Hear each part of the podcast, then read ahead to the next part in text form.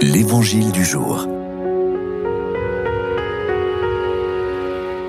Bonjour, dans l'Évangile de Jésus-Christ selon Saint Matthieu. En ce temps-là, Jésus disait à ses disciples, Veillez, car vous ne savez pas quel jour votre Seigneur vient. Comprenez-le bien, si le maître de maison avait su à quelle heure de la nuit le voleur viendrait, il aurait veillé et n'aurait pas laissé percer les murs de sa maison. Tenez-vous donc prêts, vous aussi. C'est à l'heure où vous n'y penserez pas que le Fils de l'homme viendra.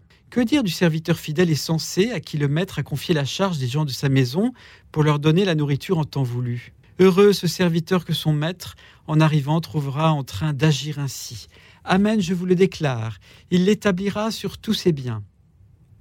Mais si c'est un mauvais serviteur qui se dit en lui-même Mon maître tarde, et s'il se met à frapper ses compagnons, s'il mange et boit avec les ivrognes, alors quand le maître viendra, le jour où son serviteur ne s'y attend pas et à l'heure qu'il ne connaît pas, il l'écartera et lui fera partager le sort des hypocrites. Là, il y aura des pleurs et des grincements de dents. Veillez. Oui, le Christ fait confiance aux veilleurs. Il leur confie le monde. Et il y a toutes sortes de veilleurs. Il y a les moines et les moniales qui se lèvent la nuit pour dialoguer avec Dieu. Il y a les vigilants qui guettent les signes de la présence de Dieu dans les ténèbres du monde. Il y a les hommes et les femmes qui ne peuvent dormir parce que, comme dit Saint Paul, la charité nous presse.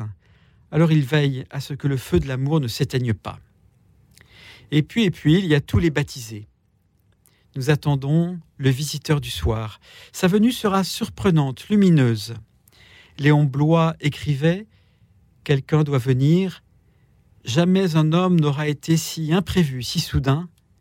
Il sera l'étonnement. Seuls les cœurs purs sauront le reconnaître.